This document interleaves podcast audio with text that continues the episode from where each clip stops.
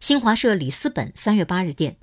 葡萄牙总统府网站八号发表声明说，葡总统德索萨因曾接见的学生所在学校出现新冠肺炎确诊病例，将主动接受两周隔离，取消所有原定公务活动。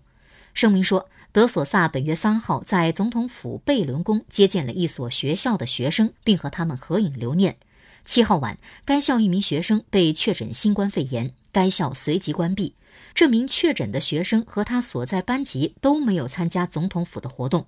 德索萨身体也没有任何症状，但仍接受医疗机构建议，决定主动居家自我隔离两周。声明说，德索萨表示应该给大家做出表率。葡萄牙八号新增九例确诊病例，累计病例数达到三十例。